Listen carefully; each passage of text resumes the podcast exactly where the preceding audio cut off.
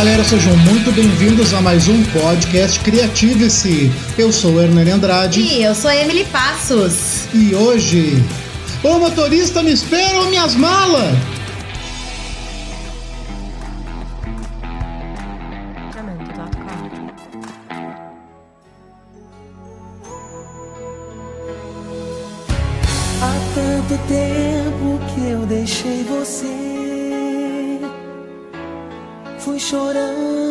Saudade. Então, galera, mais um episódio aí para vocês e hoje eu quero saber quem é que está com as malas prontas, quem é que já sentou em cima da mala para conseguir fechar. É isso aí. Hoje nós vamos embarcar numa viagem com ele que tem experiência de vida nisso e também tem a sua formação em turismo. Mas eu vou deixar que ele se apresente aí para vocês. Então, sou o Thiago, tenho 28 anos, sou formado em turismo. Visitei 15 estados do Brasil, alguns países, e hoje eu vim dividir um pouquinho das histórias, os perrengues que eu passei na estrada com vocês. Que legal, Thiago. Nossa, é muito bom te ter hoje aqui. Mas eu quero iniciar né, esse nosso bate-papo te perguntando: o que, que leva uma pessoa a procurar né, o curso de turismo? Basta só gostar de viagem? Tem que ter mais alguns elementos? O que, que te levou a procurar essa profissão?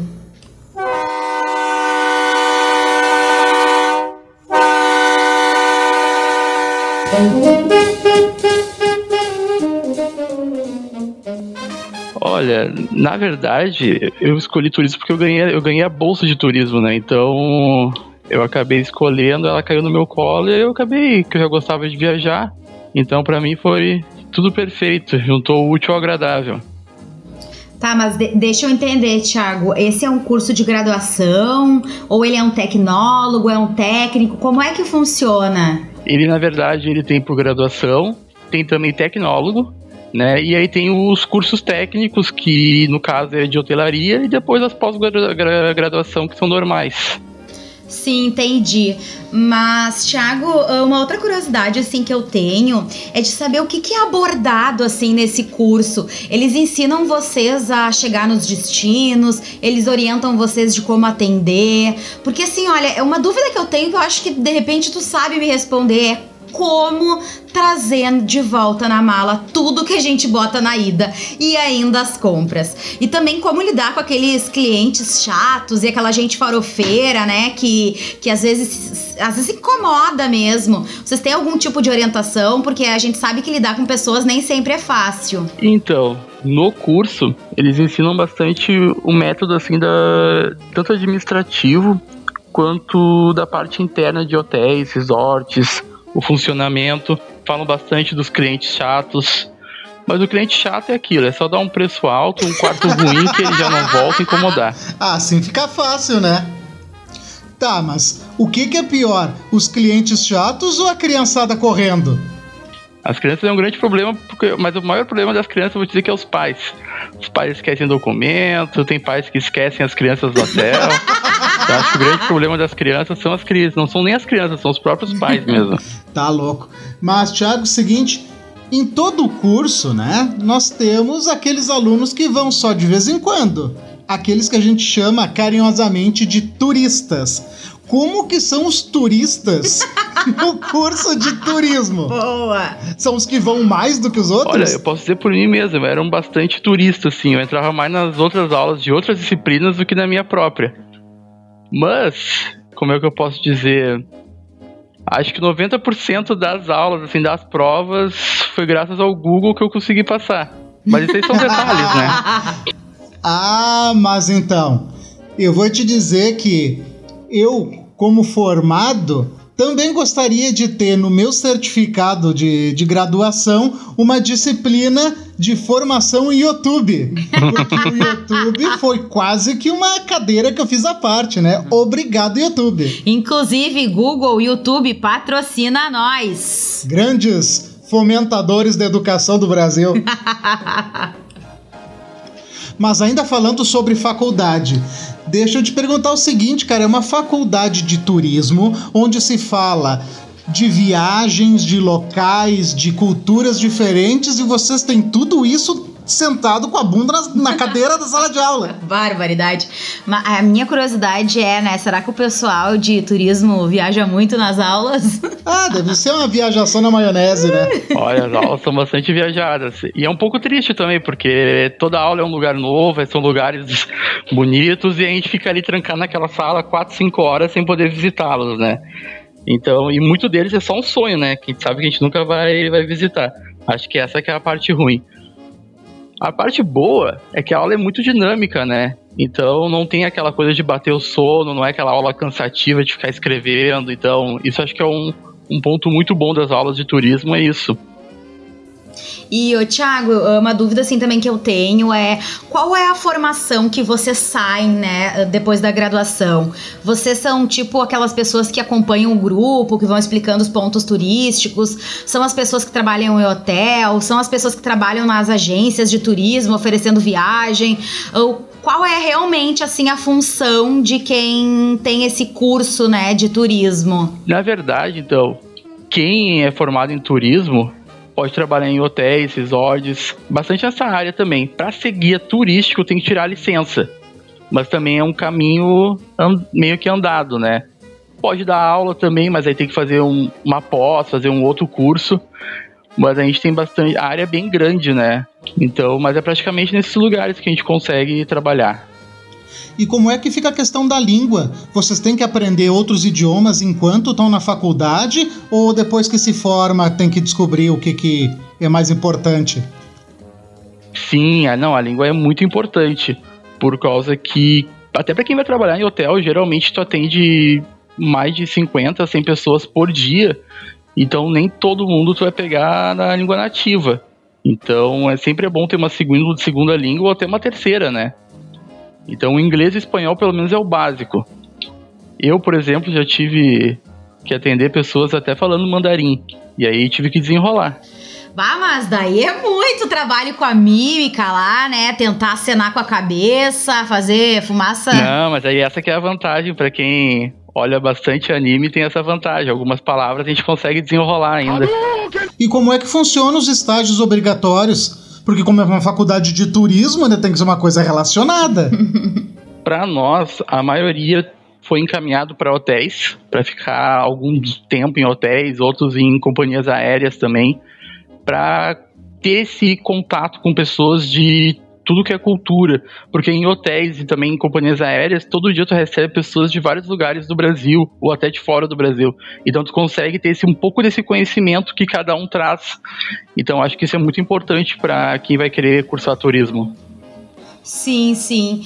Mas e Tiago, essa é uma profissão totalmente voltada para interação, para comunicação, para oratória.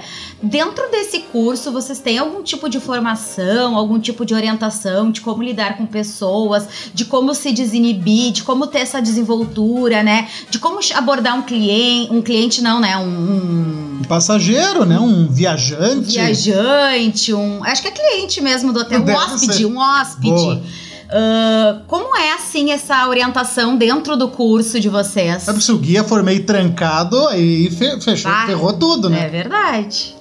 Se tu for aquela pessoa que é meio tímida, que fica meio assim de falar com as pessoas, certamente não é a profissão para te escolher. Porque é o contato, né, diretamente com as pessoas é muito forte. Ah, mas aí é que tu te engana, Thiago. Nós aqui do Projeto Creative-se somos, né, um grupo que estamos preparados para formar essas pessoas, para desenvolver todo o potencial, para que elas possam se desinibir, possam desenvolver a criatividade. Em breve estaremos lançando cursos. Então, fiquem de olho nas nossas redes sociais. É, e não é só turismo também, hein? Se você está fazendo a sua faculdade e está com vergonha de apresentar trabalhos, se precisa fazer prova oral. Oh, exatamente. Até você que está querendo se recolocar no mercado de trabalho, que daqui a pouco está um pouco travado para fazer entrevista, venha com a gente. Nosso Instagram tem conteúdos diários, gente. Arroba Projeto Creative-se. Lá você vai aprender muitas coisas bacanas. Então já sabe. Projeto Creative-se. Tan, tan, tan, tan.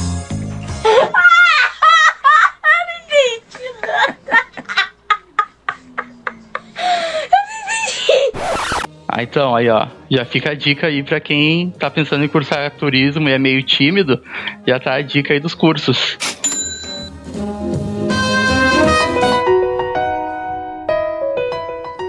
Bom, né, passado o momento jabá, vamos continuar, né, conversando com o Thiago, que se disponibilizou, né, pra estar tá aqui com a gente. Mas, ô Thiago, eu tenho uma curiosidade, sabe, de como vocês lidam com aqueles clientes chatos, sabe? Eu lembro muito daquela cena das branquelas, né? Que eles chegam lá querendo ser atendidos e já começam, me dá um papel, uma caneta que eu vou escrever uma carta pro gerente. E aí, na hora lá, já o recepcionista já fica nervoso e já começa a atender melhor. Eu queria saber, o cliente ganha no grito mesmo ou ser educado é mais bacana?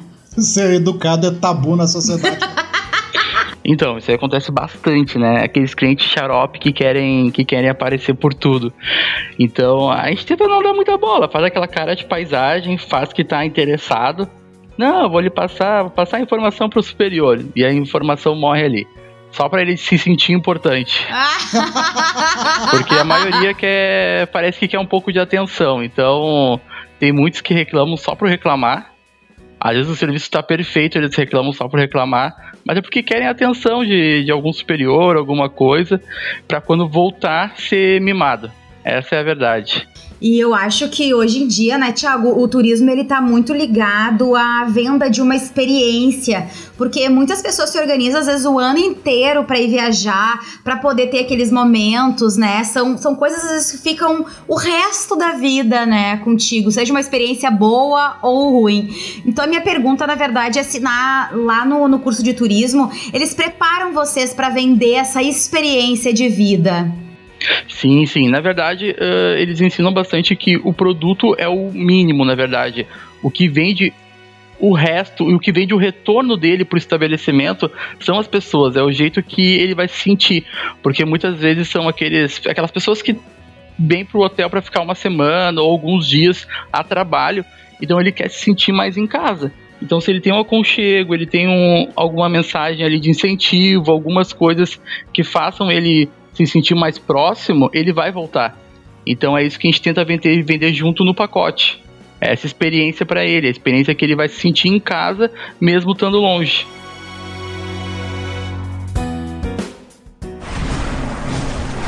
Eu sou o Bear Grylls. Uhul! E vou mostrar como sobreviver em alguns dos lugares mais perigosos do planeta. Uhul! Terei que vencer uma série de desafios em regiões onde você não aguentaria um dia sem as habilidades certas de sobrevivência.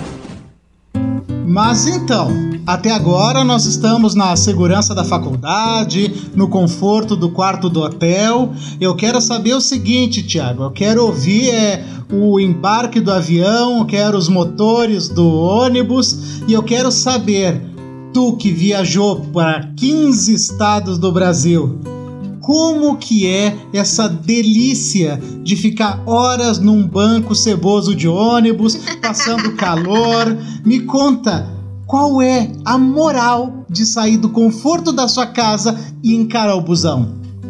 Olha, o que, que eu vou te dizer? Eu, desses, maioria desses lugares que eu fui, eu fui de ônibus. A gente sempre foi com bastante pessoas. Então tu já imagina como é que é. É aquela loucura toda. E aí quase toda viagem tinha um perrengue. E qual foi a maior viagem, assim, em questão de tempo, nessas excursões?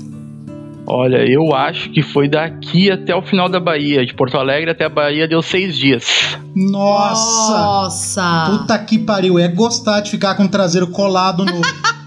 naquele couro sintético do banco. Agora tu imagina, seis dias para ir e seis para voltar. E não é só isso. Esse monte de gente. Acho que umas 30 pessoas. Nossa, cara, eu só fico pensando em duas coisas quando tu fala esse tipo de coisa, sabe? Que é banho e cagar. Como faz, sabe? Como faz pra tomar banho? E, e outra coisa, caga na latinha. Gente, são 30 pessoas para cagar num banheiro. Mas eu acho que a principal pergunta é: por que se podia estar tá em casa, gente. Não, olha, eu, eu, chego a sentir o cheirinho do desinfetante verde, aquele. Uh. Não, na verdade eu fui convidado, eu era presidente de Grêmio Estudantil, então eu sempre fui convidado a participar dos congressos, né, e das viagens também. Então eu ia porque não tinha o que fazer, então ah, vamos aí, vamos brincar. Mas isso é muito complicado. A parte de banho, a gente tomava banho todo dia. Mas é aquilo, o banho era complicado. Era, às vezes a gente parava no meio da estrada, era um cano e um jato de água e era ali que todo mundo tinha que tomar banho. Então era bem complicado. Mas eu vou falar para vocês, o melhor banho que todo mundo quando chegava em São Paulo, depois de três dias de viagem chegava em São Paulo, que era na, na, na parada dos caminhoneiros, era onde tinha água quente. Era o único lugar em seis dias que a gente tomava banho com água quente. Então para vocês verem como é que era. Sim, e ô Thiago, nesses seis dias era viagem direto, pegada, vocês não paravam para dormir, vocês dormiam e acordavam no ônibus. Olha, como é que eu posso dizer? Não, a gente dormia, acordava no ônibus normal, mas a gente não tinha noção de, de horário. Às vezes a gente acordava às 10 horas da manhã e começava a fazer festa achando que era de noite. Chega uma hora que tu perde essa noção. É confinamento, né? Isso, não, chega uma hora que tu perde a noção e aí tu não sabe mais quando é dia, quando é noite, e pra ti tudo, todo dia é festa. Não, eu fico imaginando que essa tua viagem foi tipo além da imaginação, sabe? Não, e sabe o que, que é o pior? É que no meio dessas viagens sempre tem um infeliz, um desgraçado que tira um pandeiro, um violão, uma guitarra, um bumbo. Eu não sei aonde que ele leva esse troço. Esse é o famoso filho da puta do violão. é aquele que só sabe tocar Legião Urbana, para tudo, para todo mundo olhar para ele e fica fazendo os blam, blam, blam.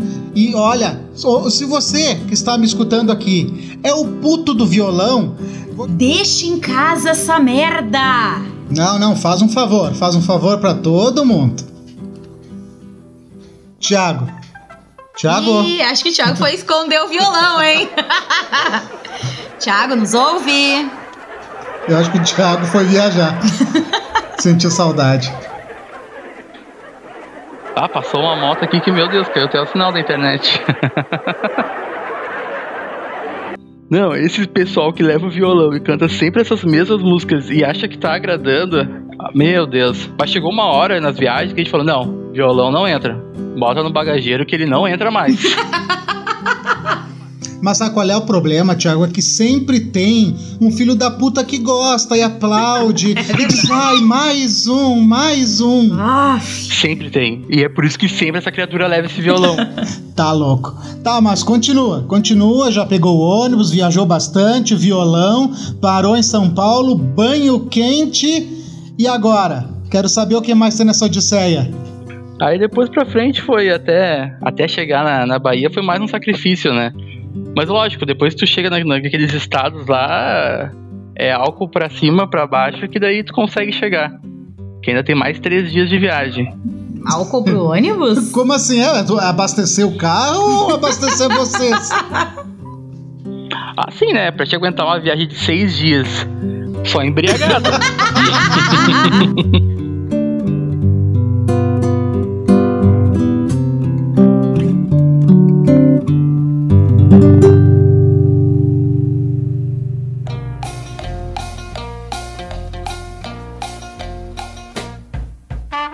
Tá, mas ô, Thiago, de São Paulo aí desse banho até o próximo banho é só na Bahia? É direto? Tem alguma pausa? Não, não, na verdade a gente parava sempre a cada 5 ou 6 horas, porque tem a troca de motorista. Aí sempre tinha essa parada daí. Só de noite mesmo que eles não paravam, porque daí tocava direto. Tá aí nessa troca, tu não pedia para ser trocado também? te abraçava. te abraçava do motorista, me leva junto, Dava por vontade, favor, não aguento vontade. mais. Mas, ô Thiago, tu comentou que fazia essas viagens aí porque tu ia pra congresso, enfim, ver palestras. E com toda essa bebedeira, como é que é? Vocês chegavam lá em que estado? Não, não, não. O congresso era no outro dia. Porém, quando a gente chegava lá nos congressos, a gente saía de noite e já virava direto pros congressos. Aí no outro dia era todo mundo de óculos escuro pra poder disfarçar. Não, mas o pior não era isso. Não, vou te falar o que que é o pior. É os delinquentes que querem fumar no banheiro. Esse que é o pior. Não, eu tô só ouvindo aqui vocês e eu não consigo parar de pensar é nesse ônibus lotado, gente fedendo, cara vomitando no corredor do ônibus. Olha, por favor, é vontade, né?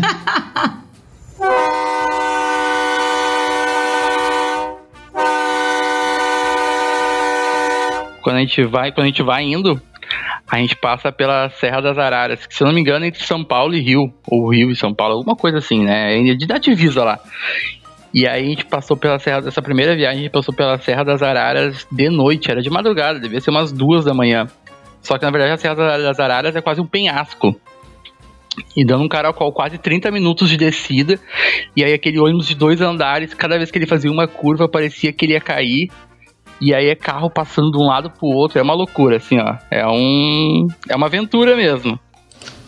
E, ô, Thiago, todas as viagens que tu fez foi nesse nível de aventura e de falta de banho? Olha, eu vou dizer que 90% delas foi nesse nível. A maioria delas foi de ônibus, sempre em alguns lugares bem distantes. Mas o que vale de fazer a viagem de ônibus é que tu aproveita toda a trajetória. Isso é muito, isso é muito válido, né?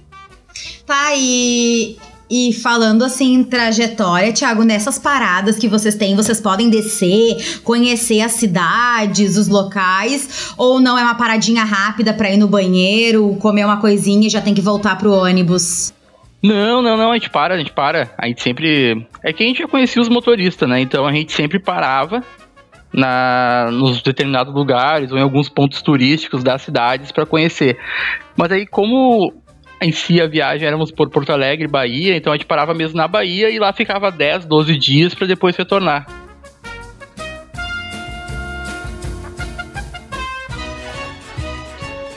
Mas falando nessa história de bebida e ônibus, eu me lembrei de uma história de quando eu fui para a cidade de Carlos Barbosa, aqui no interior do Rio Grande do Sul, na famosa festa do queijo e do vinho. Oh, beleza! É, beleza até por ali, mas vamos começar. Então, festa do queijo e do vinho. Eu lembro que quando nós fomos para lá, eu digo nós porque foi eu, minha namorada na época, Fran, Fran, um beijo, e o pessoal da empresa, da empresa que eu trabalhava. Então imagina, era uma festa, era uma excursão empresarial, assim, era para divertir mas, se tá com os chefes e colegas, é trabalho. Mas também é festa do queijo e do vinho.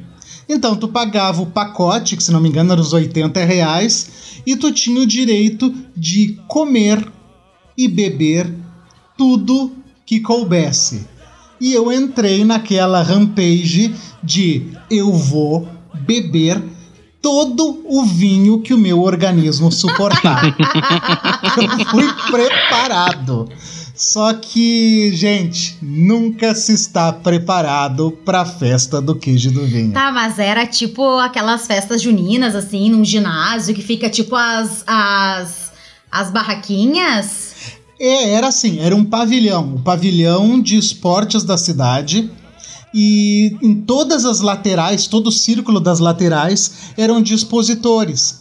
Então tinha vinícolas, tinha cachaçarias, tinha de tudo que tu imaginasse de bebida.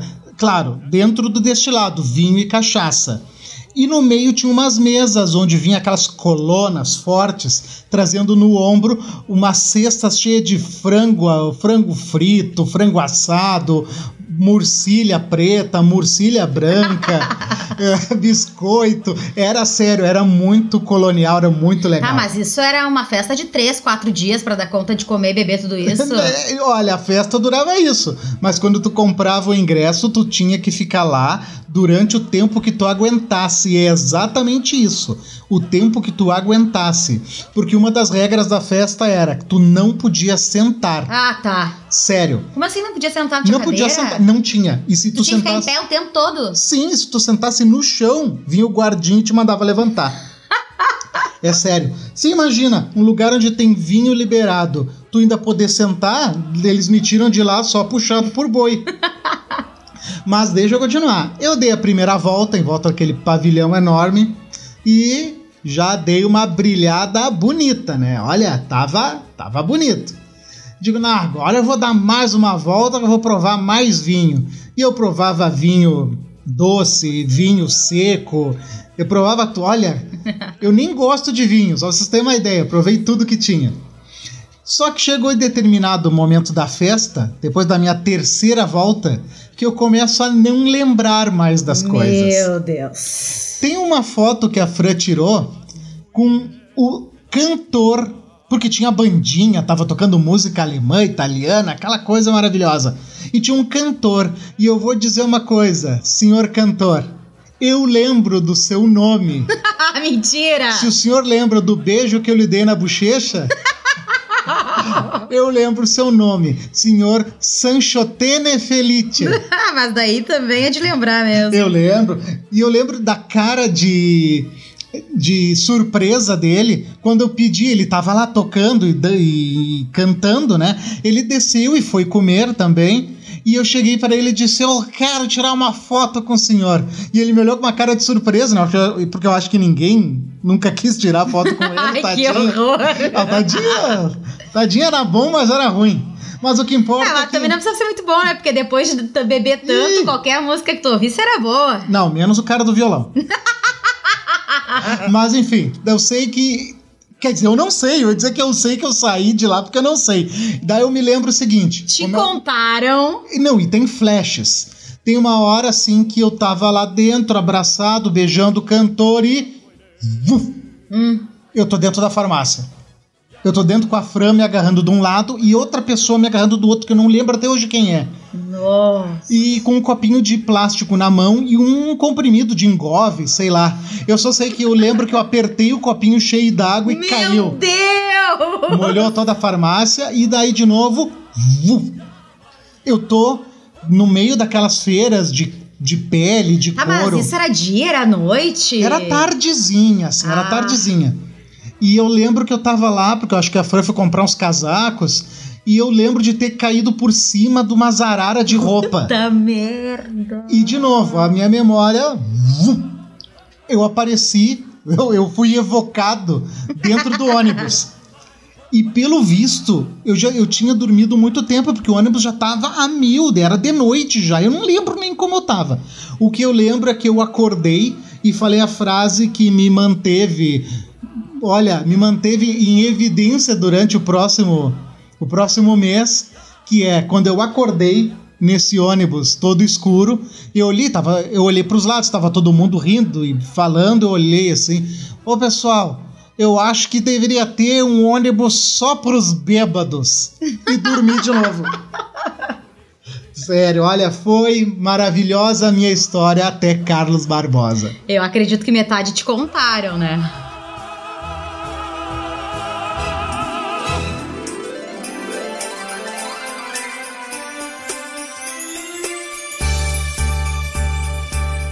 Ai, mas agora tu falando aí de, de Serra Gaúcha, me lembrou uma viagem que eu fiz pra Gramado. Gramado aqui no Rio Grande do Sul é super famoso, assim, né? A Serra. E lá sempre acontecem os eventos de final de ano, de Páscoa, enfim. E aí a galera, né, do serviço da minha mãe resolveu fazer uma excursão pra ver o, o Natal Luz de Gramado. Então, bah, saímos cedo, mas cedo, assim, né? Já dividiu no ônibus a, a galera que tava com família e a galera dos avulso, né? Os avulso é aquela mesma história, né? É farofada, é violão, é tambor, é. Foi até divertido, porque a gente foi rindo, foi cantando o tempo todo. Aí chegando lá, aqueles passeios tradicionais, né, de gramado, de ver loja, de ver ovelha, de ver sapato, aldeia do Papai Noel e mini mundo e tudo mais e enfim. Chegou na hora da gente ir pro pro, pro tal do show, né, no Natal Luz, a gente entrou lá na fila, acho que, gente, eram umas 30 pessoas, tá? Só pra vocês terem uma ideia. Aí a gente chegou na hora de dar o ingresso, né, pro, pro rapaz. O rapaz, então, né, nos informou que aqueles ingressos eram válidos até o ano passado, no caso, um ano antes daquele que nós estávamos. Gente, vocês não imaginam a decepção, era as mulheres xingando os homens, era as crianças chorando. Tá, mas o ônibus que eu tava, como eu falei pra vocês, os ônibus dos avulsos, era uma galera mais assim pra cima, né? Enquanto a galera que tava com filho, né, enfim, familiares voltaram pro ônibus, nós da galera do, do ônibus avulso, né? Decidimos que não, que nós estávamos lá, que nós tínhamos feito essa viagem, que a gente ia ver sim o show. Então, decidimos invadir o mato, porque. É nesse momento que começa a tocar a trilha do, da família Grizzle. é, mais ou menos isso. Tá, férias frustradas essa história aí. É, foi bem frustrante mesmo. E aí, então, como o, esse show acontece na volta do, do Lago Negro, né? Tem todos aqueles matos, enfim. Gente, eu sei que a gente subiu naqueles matos, a gente subiu em árvore, a gente se lenhou todo. Era a gente brigando com borrachudo, que é um mosquitão grande que tem aqui no Rio Grande do Sul. Em resumo, gente, assim, ó, o quadro da dor sem moldura. Se tu perguntar assim, Emily, tu viu Natal Luz? Vou te dizer que vi muito pouco, mas me diverti muito, foi muito legal. E a viagem nós cantamos, enlouquecemos e hoje temos história para contar. Mas cuidem, gente, da validade aí dos ingressos de vocês.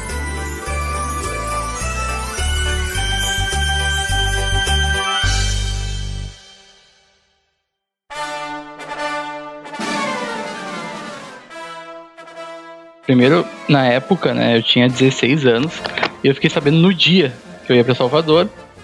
Aí só peguei, avisei minha mãe, peguei as coisas que tinha que pegar, mas o mais importante, peguei uma barraca que todo mundo falou que a gente ia ficar alojado. E a gente ia ficar num camp, né, coisa. Então, eu vou pegar minha barraca, né, primeira coisa. Porém, quando a gente chegou lá, era um ginásio não era um camp. E aí eu com aquela barraca de enfiar as varetinhas na grama, né? Eu ia enfiar onde aquela porra? Vai enfiar no meio da quadra de futsal. E aí, só que não tinha sido só eu, tinha acontecido com mais algumas outras pessoas. E aí, a gente, como é que a gente vai dormir? Como é que a gente vai se virar? E aí, por sorte, a gente conseguiu achar um hotel lá, pechichando lá com os baianos, e eles conseguiram deixar a gente ficar. Mas foi uma loucura, assim, ó. Já de início já aconteceu isso. e, e ô, Thiago, tu falou que tu, bem jovem, né, fazia essas viagens de Grêmio Estudantil, enfim. E essas outras viagens que tu falou, que tem mais de 15, várias viagens de ônibus, tudo era feito com essa mesma galera aí, dividindo o mesmo ônibus, o mesmo cheiro de cocô, falta de banho? Sim, o que que acontece? Geralmente eram os presidentes de Grêmio mais alguns outros membros de Grêmio Estudantil, representantes uh, de colégios, até de faculdades, né? Então eram alguns representantes. Na maioria das vezes sempre eram as mesmas pessoas. Então geralmente quando tu ia fazer uma viagem outra, tu sempre conhecia, acho que metade ou um pouco mais das pessoas que iam viajar. Então isso era bom também, que no final todo mundo já se conhecia e já estava acostumado com, com as porquices de cada um. Tesouro, mas se o seu Madruga não pode nem pagar o aluguel, como é que você acha que ele vai para Acapulco? Ai, com as minhas malinhas que vou emprestar. Bah, ô Thiago, mas uma coisa assim que não sai da minha cabeça, não sei se é porque eu tô ficando velha ou se isso aí é uma coisa de jovem, mas sério, cada vez que eu tenho que viajar, que eu tenho que fazer uma lista, me organizar, ver se eu lembrei de tudo. Como é que tu me diz que tu vai fazer uma viagem de seis dias de ida, seis dias de volta, vai ficar mais 12 dias e tu faz a mala no dia? Como assim? Ah, e outra coisa, uh, vocês tinham que levar alimentos assim para ir comendo no ônibus, para fazer as refeições, ou vocês só comiam cada vez que o ônibus parava para troca de turno dos motoristas? Na verdade, na mala a gente só pega tudo que é cueca e meia e roupa é só botar para não lavar, né? Que não tem como. E aí só pega cueca e meia. O resto é, é o resto. Ah, mas se é só cueca e meia, tá fácil. Porque se são seis dias de, de seis dias de volta, são seis cuecas. Ah! Ai, que nojo, Nani! Ué, mas dentro do ônibus, né? Vai integrando o cheirinho. Não, não, não, tem que levar bastante. Até porque só quando a gente chega lá que a gente tem como lavar, né? Então. E aí, a cada parada que a gente faz, a gente consegue também comer alguma coisa. Isso é bem tranquilo, essa parte de alimentação toda é bem tranquilo. Mas para fazer a mala tem que pensar no, no, necessário, que é as cuecas as meias, o resto tu vai trocando conforme dá. Tá, mas nessa viagem aí tu foi despreparado. Eu quero saber uma viagem que tu te preparou bem, que tu levou aquilo que tu deveria levar. Ah, tem uma bem, bem, bem rápida assim, que foi quando a gente foi para São Paulo, aqui perto, né? Era uma viagem de um dia. Porém, aí eu fui muito esperto, eu coloquei acho umas três garrafas de uísque dentro da mala junto com as minhas roupas. Isso que era pra levar o necessário, né? tá, mas tu vai me dizer que essa viagem foi de avião, né? Não, de ônibus como sempre, né? Quando eu cheguei lá, eu fui pegar minha mala. Quando a gente chegou no alojamento, fui pegar minha mala. Eu senti que ela tava meio úmida. Tinha misturado uma garrafa. Mas pelo menos estourou uma, as outras duas estavam intactas.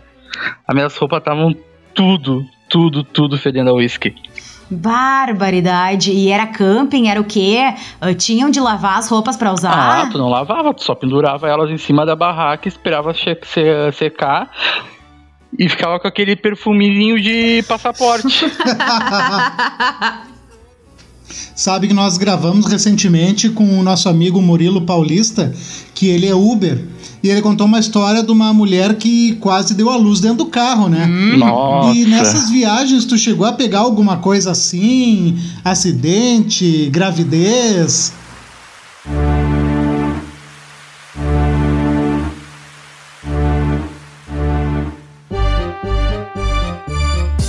Não, contar essa primeira agora. Aí, né, essa viagem da Bahia é grande, então acontece de tudo, né? Quando a gente tava voltando, logo que entra na Bahia, assim, é bem aquelas cidadezinhas que parece o sertão, sabe? Tu não vê nada, nada, nada. A gente tava no meio da estrada. Na volta da viagem da- de Bahia a Porto Alegre, eu não sei por que fins uma mulher grávida quis pegar carona com a gente. Só que o problema é que ela já tava com nove meses de gestação. E a gente tá naquelas. A gente tá naquelas cidadezinhas do interior, assim, da Bahia, que é bem o sertão mesmo, as pessoas carregando água em cima da cabeça, aquela terra seca.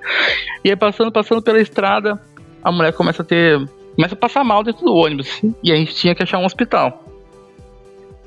Meu Deus, que inferno que foi. Quando a gente achou o hospital, acho que aquelas criaturas nunca tinham visto um ônibus de dois andares. Elas ficaram, acho, mais impressionadas pelo ônibus do que pela mulher que tava tendo filho. Estão rindo o quê? Estão rindo o quê? Eu nunca vi um ônibus de dois Quando a andares. gente chegou no, nesse hospital, que eu acho que nem era um hospital, só tinha lá uma, uma cruz em cima, a gente achou que era um hospital. tinha duas pessoas de jaleco, né? Então a gente. é, não é igreja, é um hospital. Aí atenderam ela. Só que eu acho que nem eles. Acho que eles estavam tanto tempo sem atender alguém. Só nessa parada a gente ficou entre 6 e 7 horas. E todo mundo sem comer, sem beber, por causa que a gente não tinha pra onde ir, a gente não podia deixar a mulher ali. Ah, que E a gente maravilha. ficou, a gente ficou, a gente ficou. Até que, sei lá por que fim, a mulher conseguiu melhorar. E aí liberaram a gente. E aí a gente encheu, encheu, encheu o saco do motorista. Até que o motorista pegou e falou: Não, ela não vai mais com a gente. A gente conseguiu achar um aeroporto pra deixar ela e deportaram ela. Não tinha mais como. Vai, eu acho que eu ficava nesse aeroporto, hein? Ah, olha aí, eu achava que o Thiago era louco de topar entrar numa viagem dessas e eles me encontram uma mulher grávida pedindo carona. Legal. Acho que com nove meses ela não, ela não deveria nem ter, nem ter viajado pra começo de conversa. Ainda mais pegar carona com um ônibus cheio de adolescente embriagado. Mas tudo bem, né?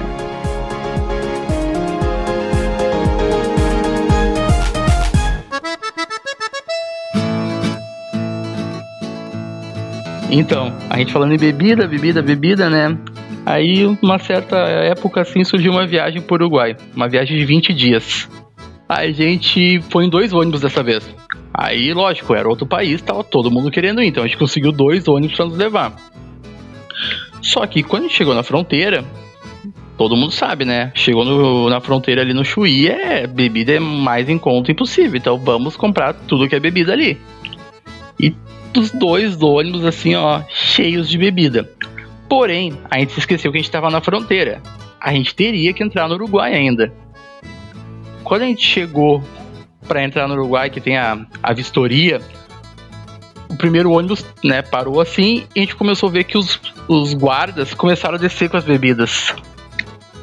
Lógico, eles não iam deixar o pessoal entrar com todas aquelas bebidas. E aí, como é que a gente vai fazer? A gente cheio de bebida no segundo ônibus. A gente começou a arrancar. Ué, daí, bora beber tudo. não, mas aí não ia ter como. Era muita bebida. Qual foi a ideia que a gente teve? A gente arrancou todos os assentos do ônibus e colocamos as bebidas dentro. Meu Deus. Não acredito. E os vândalos são quem fuma no banheiro. Deu tiro cer... Sabe aquele tiro certeiro, assim, ó? Eles olharam o ônibus de cabo a rabo, pediram pra olhar as malas. Lógico, né? Para um ônibus na frente, cheio de bebida. E o outro não tem nada, muito estranho. Mas passamos limpo, chegamos no Uruguai cheio, cheio, assim, ó. Ostentando tudo que era tipo de bebida da fronteira. Mas, ô, Tiago, acho importante dizer que o pessoal nos escuta do Brasil todo, mas aqui no Rio Grande do Sul, nós estamos mais perto do Uruguai, que é outro país, do que da Bahia, por exemplo. Ah, sim, sim, com certeza. Acho que daqui até o Uruguai deu em torno de 24 horas. Não, não. É uma viagem bem menos cansativa. E, ô, Thiago, essa viagem pro Uruguai também era para ir para congresso, para palestra? Olha, era pra gente ir. era pra gente ir pro congresso. Porém, como a gente tava bem numa semana de festival lá que eles estavam tendo, então a gente só marcava presença no congresso com crachá e saía para aproveitar o festival. Não, tá, é bem bonito ah. isso. Era bem aquela coisa de, de concursado, sabe? Que deixa o, o paletó na cadeira, bate ponto e sai. Era quase a mesma coisa. Era congresso político. Ah, com certeza.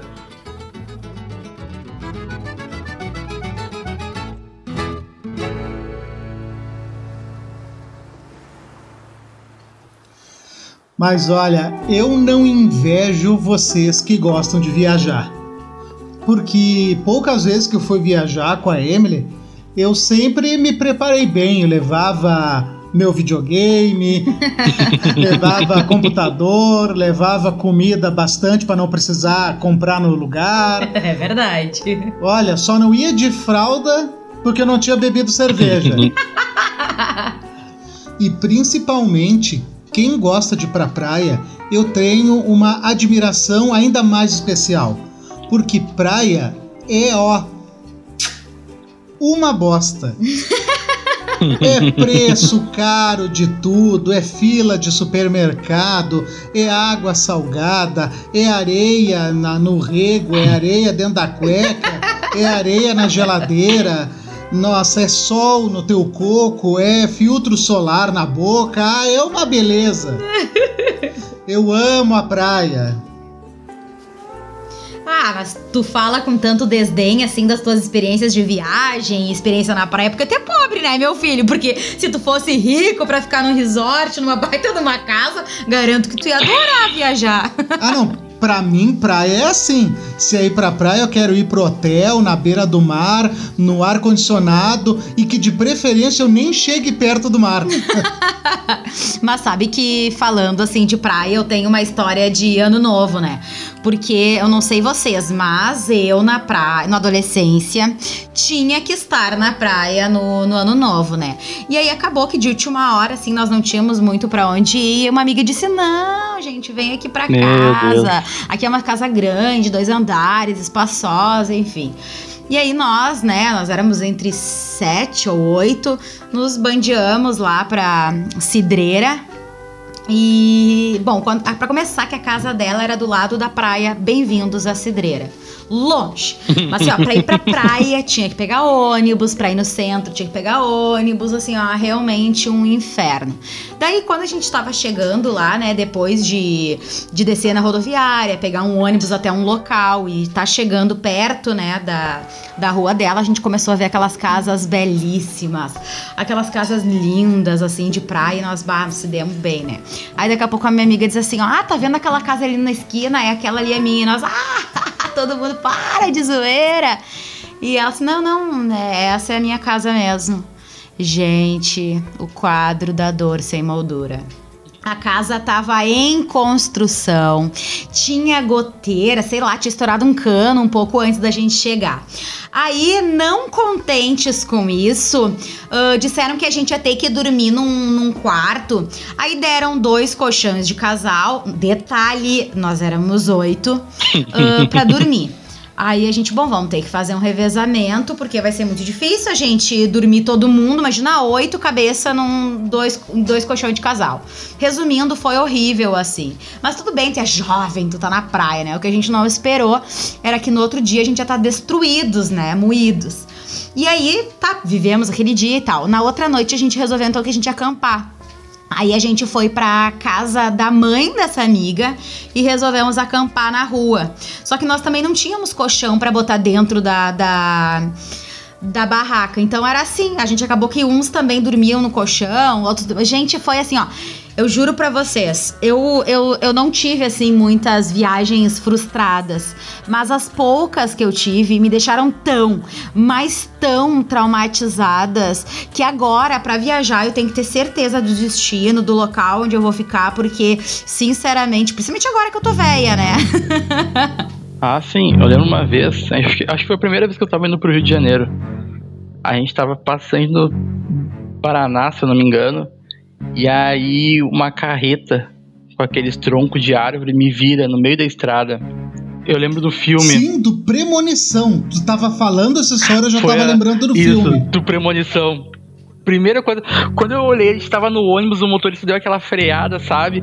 E aí todo mundo foi pra janela olhar o que aconteceu, porque deu um estouro, né? Aquelas madeiras tudo caindo, e eu. "Ah, É agora. Bah, dia já era. vou morrer. Chegou minha hora. E aí, meu Deus do céu, olha, foi uma loucura. A gente teve que ficar mais de 12 horas trancado, por causa que até ficar seguro, né, pra poder passar. A gente caminhou mais de 3 quilômetros até achar algum posto, alguma coisa pra comprar comida. Mas compensação, depois que passou toda essa turbulência, a gente chegou no Rio, foi só maravilha. Ah, essa é a parte que eu não consigo achar. Ai, depois de tudo isso, a merda no pescoço, me atolei, esperei 12 horas, mas Quase lá. morri. É, mas lá foi uma maravilha. Ah, não, cara, que maravilha. Mas não, no final deu tudo certo, mas até chegar esse final, olha, deu bastante problema.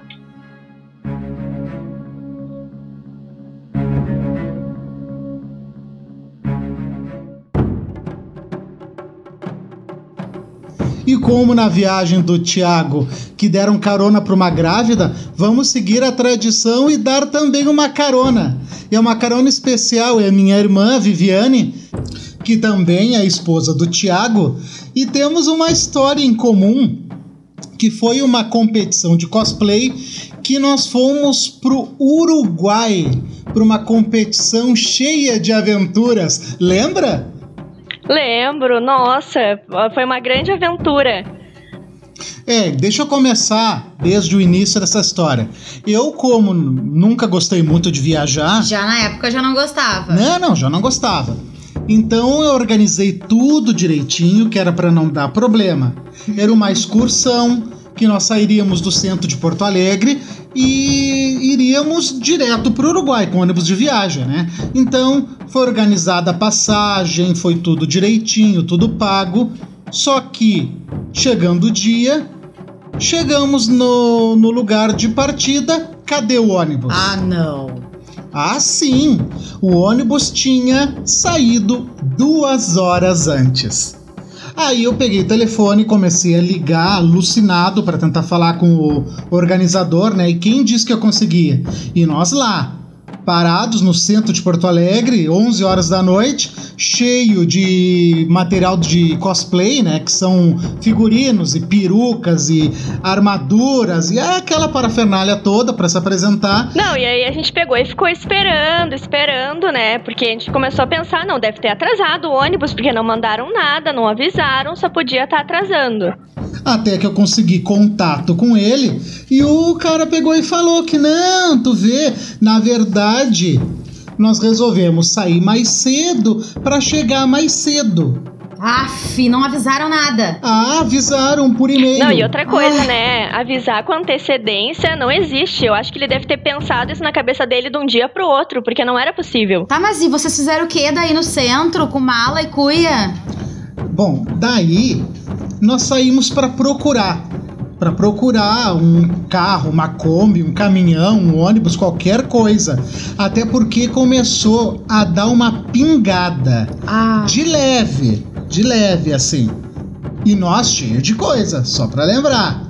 Mas no final eu consegui. Saí, dei uma corrida pelo centro de Porto Alegre, enfrentei os becos escuros e pessoas mal encaradas, mas consegui um veículo. E Viviane, diz pra nós o que que foi que tu viu? Qual foi a visão que tu teve de mim chegando com o veículo?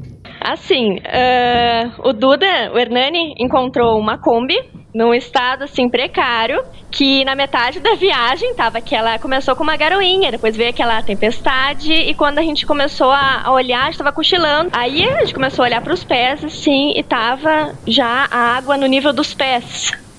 Porque a Kombi, não sei se ela tinha um buraco, o que que era, mas eu sei que a gente tinha que estar tá empurrando a água de dentro, porque já tava molhando a gente. E nisso a gente desesperado, né? Porque eram amigos, eram a família, então não era assim pouca gente dentro da Kombi, mas os cosplays para cuidar, para não molhar e não estragar. Não, eu lembro que no, no chão da Kombi tinha uns papelões dobrados que eu achei que era só para deixar mais fofinho, né? Isso, isso, isso. Que eu imaginava também, não. O papelão deve estar ali pra gente secar o pé pra entrar ou pra não sujar, né? A Kombi do cara, mas não, era pra, pra eu proteger da chuva. Tá, mas pessoal, pelo amor de Deus, já tá me dando uma agonia essa história. Quanto tempo vocês ficaram nessa, nessa Kombi, nessa molhaçada? Ah, Vivi vai lembrar o motorista errou o caminho. Ai. Isso sim, sim. Ele desviou não sei quantos quilômetros. Ele parou para abastecer. Nossa, foi, foi horrível, foi horrível. Porque o motorista não sabia aonde ele estava. Ele tinha que parar. Imagina que era um tempo que não tinha. GPS? Não tinha GPS, era tudo no mapa na mão. E ainda tivemos que chegar a tempo e se organizar para se apresentar. Tá, mas daí chegando lá, vocês tinham já um local específico para ficar. Sim, sim, daí nós ficamos num hotelzinho, o hotelzinho era até bem bom. Sim, era bom, era bem confortável. Mas o importante é que no final das contas nós chegamos. Se apresentaram? Nos apresentamos. e o melhor de tudo é que foi uma viagem exclusivamente em família, né? Ah, essa é a parte que tu disse que é a melhor. é? E o melhor de tudo foi uma viagem que pode ter demorado, mas ninguém parou para cagar na latinha. ninguém ficou sem tomar banho. Não, não, não. É, foi mais ou menos isso. Mais o nervosismo da gente estar tá com os cosplays e pensando eu, na apresentação. Eu ia desfilar, se não me engano, com o meu cosplay de Chiquinha na época. E tinha que pensar a apresentação. Então a gente já ficava uma pilha de nervos, né? Porque era tudo super ensaiado. E mais isso ainda. Nossa, gente, eu não consigo imaginar o que vocês passaram. Ainda bem que tem algumas fotos para eu ter ideia de como é que foi, né?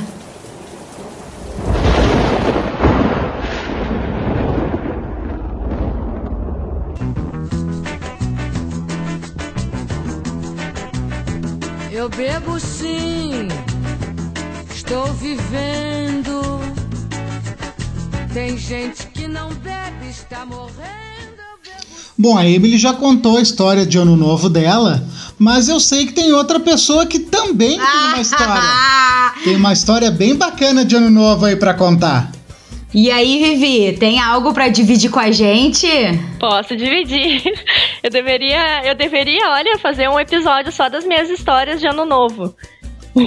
Porque são assim, ó, eu, eu, aproveito até o último minuto. Tá, vai, conta então. Como é que foi a história do Ano Novo de Cedreira? Tá, vou contar assim até, o, até desde o início, né? A gente, sim, primeiro ano novo juntos, a gente tava recém começando a namorar, né? Eu e o Thiago, que a gente é casado. A gente tava recém começando a namorar, imagina, o primeiro ano novo que eu ia passar com ele. Aí a gente, bah, vamos passar na praia. Não, então tá, vamos. E nisso a gente alugou uma, uma, uma pousadinha lá em Cidreira a gente viu os eventos que ia ter em Cidreira e não ia ter nada assim de legal. Então nisso, Thiago, teve uma grande ideia da gente passar em uma outra praia, em Imbé. Aí eu, beleza, né? Não, vamos, vamos, pô, vamos ir. Uh, chegando lá, nossa, tava assim, ó, uh, maravilhoso. Foi o melhor ano novo de todos. Só que eu sou aquela pessoa que eu começo assim, ó, no primeiro copo, já começo a ficar meio bêbada. e já, eu já tô no segundo copo, eu já tô me mijando. Só que assim, ó, imagina, como não ia ter nada de legal em Cidreira, tava todo mundo emigrando lá pra Embré, Embré, pra Embé. Tava todo mundo indo pra Embé. Beleza, então, ou seja, estava super lotado, a gente tava. Eu não sei se eu tava tão bêbada que eu só achei um daqueles pipi móvel, aqueles banheirinho. Eu só achei um que tava uma fila Banheiro quilométrica. químico? Isso, banheiro químico. Ele tava uma fila assim, ó, quilométrica. E eu falei pro Thiago, Thiago, eu não vou aguentar. Nisso, ele ficou lá com, com as nossas bebidas, né? E eu fui num, num banheiro, que, num, na verdade, num lugar onde vendia pastel, se eu não me engano, menti, eu bêbada, menti pro dono da pastelaria que eu tava grávida e precisava fazer xixi. Aí, beleza. E eu não tava grávida. Eu não tava grávida e tava com aquele bafão assim de cachaça, né? De. Não era nem Natasha, era Valesca. Aí, beleza, menti, eu disse, moço, moço, eu tô grávida, eu, eu preciso muito fazer xixi, o banheiro tá quilométrica a fila, eu preciso muito fazer. Ele tá, abriu pra mim, fui lá fazer, fiz xixi com um cachorro me olhando. Beleza, fiz meu xixi. Que cachorro? Fiz meu xixi, né? Sendo bem observada. O cara, ainda coitadinho, ele me abraçou, me parabenizando pela gravidez, me desejando sorte. com, com isso, eu confesso que eu me senti mal. Com isso, eu confesso, eu, bah, coitadinho do cara. Tá, beleza. Aí nisso, né, eu quis ah, estourar o meu ano novo, dar aquele PTzão. Continuei tomando a minha Valesca, bem faceira. Aí a gente pegou, começou a olhar os preços do, do aplicativo e, nossa, tava muito caro pra ir embora. A gente, não, vamos, vamos ir agora, que é melhor a gente conseguir um carro agora que não conseguir. Beleza, a gente foi procurando, não tava achando carro. Aí, o que que acontece? Começou a me dar vontade de fazer xixi de novo. Aí eu, Ai, amor, meu Deus. eu preciso fazer xixi. Aí, beleza. Aí a gente achou um outro restaurante que tinha, só que eles cobravam pra fazer xixi. Só que a gente não levou dinheiro inteiro, eh, trocado, a gente levou dinheiro inteiro. Tipo, acho que foi 50 reais, uma coisa assim. Aí não tinha como eu fazer e também tava assim, a quilométrica, não ia aguentar. Aí o Thiago viu um lugar ali, é meio que abandonado, né? Aí eu peguei e disse: Ah, não, eu preciso fazer xixi, não vou aguentar, não vou aguentar. Aí ele me sugeriu, né, de de repente eu ia ali, ele ficava me cuidando. Aí eu fui lá, fiquei acocadinha, fiz meu xixi, só que ao invés de eu ficar quieta, eu fiquei dando gargalhada, falando pra ele que tava fazendo xixi, porque pra mim era uma aventura, eu nunca fiz Tô isso, fazendo né? xixi. É, tô mijando, amor, olha aqui. E o Thiago louco de vergonha, e nisso tentando arrumar um, um aplicativo pra gente ir embora. Aí, beleza, daí ele não conseguiu um aplicativo e a gente pegou e atacou um táxi, né? E eu fui o caminho inteiro enchendo o saco do taxista pra dar um valor que, que é o que, que a gente queria pagar, que eu queria pagar, e que tanto que o cara até fez aquele valor, o cara nem deixou rolando o taxímetro de tanto que eu enchi o saco dele. E essa foi a minha história de ano novo. E tão junto até hoje. E estamos juntos até hoje, eu dando mais PT nos anos novos, nos natais, ele já tá acostumado.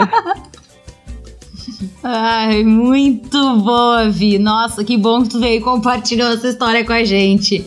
Ai, de verdade, muito bom. Muito obrigada pela tua participação especial, mas eu acho que tá chegando a hora de tu descer. Chegou no teu ponto e era isso. Acha um banheiro público e chama o Thiago de volta. Muito obrigada, gente. Tchau, tchau. Tchau!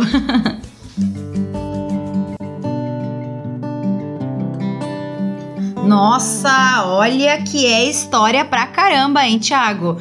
Mas assim, tu nunca pensou em registrar essas histórias, em deixar pra eternidade, porque, pô, são histórias tão legais, tão engraçadas. Boa pergunta. Na verdade, como eu conheci bastante gente, né, pessoas de tudo que é lugares, culturas, então eu fui conhecendo elas mais a fundo, assim, elas me contando as suas próprias histórias, né? Até que em um certo momento eu tive a ideia de publicar, assim, de escrever um livro, na verdade, contando essas histórias, mas não relatos dessas histórias, e sim transformando essas histórias em poemas. Entendeu? Contando um pouquinho de cada pessoa que eu fui conhecendo. Nossa, que demais! Muito legal! E aí nisso eu escrevi bastante histórias assim e pensei, por que não publicar, né, para outras pessoas lerem também eh, essas histórias de pessoas que que também querem ser escutadas, mas não tem como. Sim. Então. Então estão publicadas. Isso, comecei a enviar para várias editoras, até que uma gostou, assim, abraçou a ideia, né? Que foi a editora Agibook, e aí por ela a gente conseguiu publicar mais três livros, que foi uma sequência que se chama Sonhos Ocultos, que são é uma trilogia de diversas poesias contando diversas dessas histórias de viagens, coisas bem bacanas que eu fui conhecendo assim dessas pessoas. E esses livros, eles ainda estão para venda? Tem e-book, tem físico? Sim, sim. No próprio site da Agibook, eles têm os seus próprios e-book. Na Saraiva também, no aplicativo do próprio Play Store também tem na parte de livros. Uh, alguns ainda se encontram ainda. Bah, que bacana ter eternizado essas histórias. Mas assim, Thiago, agora vamos para um lado mais prático, né? Tu tem essa formação no turismo, tu tem muita formação aí de vida, de estrada. Uh, traz agora para nós algumas dicas daquelas pessoas que querem viajar, porque eu acredito que depois que sair da quarentena, a galera vai aproveitar para viajar, para conhecer lugares novos. Olha, acho que vai ser um mercado que vai estar tá bem aquecido. É, a gente precisa saber de macetes. O que, que tu pode dizer para nós coisas que quem não tá acostumado não pensa antes de viajar? Tá, primeira coisa, levem sabonete, nunca se esqueçam disso. é o principal, assim, ó.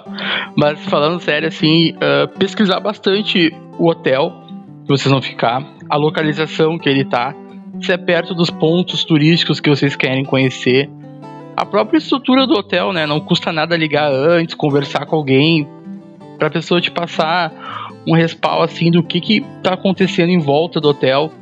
Uh, onde eu trabalho, muitas pessoas ligam antes de vir perguntando localizações, lugares para sair, se tem shoppings por perto. São essas coisas que o pessoal procura, né, quando vai viajar. Então, isso é sempre bom saber. Melhor do que tu chegar no lugar e não é tudo longe, não é aqui que eu quero ficar e não ter mais como ficar. Bah, então, essas é umas coisas, são coisas importantes que a gente tem que pesquisar antes, procurar. Às vezes nem sempre uh, o barato é o melhor, às vezes é aquele barato que sai caro. Entende? Tu pega. Eu já tive experiência, por exemplo, a primeira vez que eu fui no Rio, por ser mais em conta passagem de avião, coisa, a gente foi para lá no, no aeroporto que era totalmente longe do, do Rio, que era o Galeão que é na, na, que é do lado da cidade universitária do Rio de Janeiro. Então, ele é distante totalmente da cidade, do Santos Dumont, e por uma diferença de preço mínima. Então as pessoas não podem ir só pelo preço. Elas têm que pesquisar melhor onde elas querem ficar, tudo, para não acontecer isso, né? Eu fui muitas vezes pelo preço e me dei mal. É aquele barato que sai caro, realmente. Mas são mais essas coisas, procurar localização, conversar com a próxima, a próxima, as próprias pessoas que trabalham no hotel, nas plataformas, que hoje a gente tem as plataformas da internet, né? Conseguir acompanhar ali o que as pessoas estão falando do hotel, isso é muito importante. Em relação à comida, Thiago, o que, que é melhor para o hóspede? É o hotel que tem só café da manhã, que tem café da manhã e almoço? Que, que vale mais a pena? Sim, lógico. No meu ponto de vista, o melhor é aquele hotel que serve o café da manhã e o hotel que tem um snack bar. O snack bar é como se fosse um posto de conveniência. Por causa que às vezes tu compra uma diária mais cara com almoço e janta, mas não é o tipo de comida que tu vai gostar ou que tu vai comer. Então, se tu pega um hotel só com café da manhã e com snack bar, que é aquele posto de conveniência, ali tu vai ter lanches, tu vai ter as comidas quentes ali preparadas na hora, vai ter bebidas. Então acho que esse tipo de hotel vale mais a pena porque tu vai economizar um pouco ainda por uma comida que tu não ia comer. Eu sou um desses que eu como não como salada, não como comida apimentada, para mim muitos lugares já não vale a pena. Então eu acabo adquirindo o lanche. Então isso é muito bom também dar uma pesquisada antes. Ai, Thiago, muito válida as tuas dicas, né? E como eu disse, né, realmente eu acho que o pessoal vai começar a investir em, em viagens, principalmente depois desse ano, né, de quarentena, que tá todo mundo preso. Mais de um. Vai dar um ano que nós estamos presos em casa, né? Mas, infelizmente, o nosso bate-papo vai chegando ao fim. O Ah, tempo não! do nosso podcast está acabando. E como é de praxe, né, aqui no, no podcast Criative, a gente sempre pede que a pessoa, né, deixe uma, uma mensagem, uma mensagem pra eternidade. Então, Thiago, por favor, abre teu coração e fala aí pro pessoal tudo que tu tiver vontade.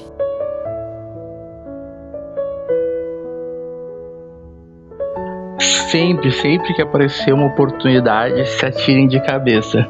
Porque às vezes a gente não sabe quando essa oportunidade vai aparecer de novo. Eu mesmo, quando conheci todos esses lugares que eu fui, eu tinha 16 anos, entre meus 16 e 19. Aí muita gente me falava: Não, isso é loucura, vai fazer uma faculdade, vai fazer isso, vai fazer aquilo. Só que tem muitas pessoas com 50, 60 anos que não visitaram nem três lugares do que eu visitei. Então sempre que aparecer oportunidade, vão. Não pensem duas vezes, aproveitem.